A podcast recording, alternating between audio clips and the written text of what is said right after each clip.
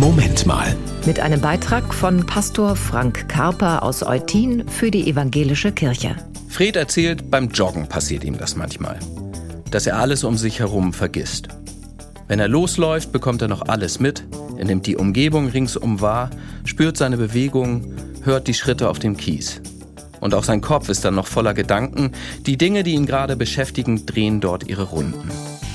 Doch irgendwann lässt das Kreisen seiner Gedanken nach und er bekommt auch immer weniger von seiner Umgebung mit.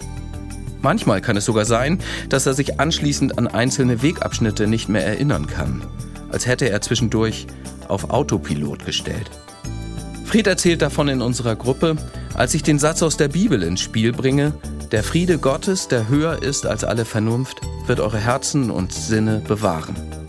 Fried sagt, für ihn ist das genau so ein Erlebnis, als wenn sich da dieser Friede in ihm ausbreitet, der höher ist als alle Vernunft.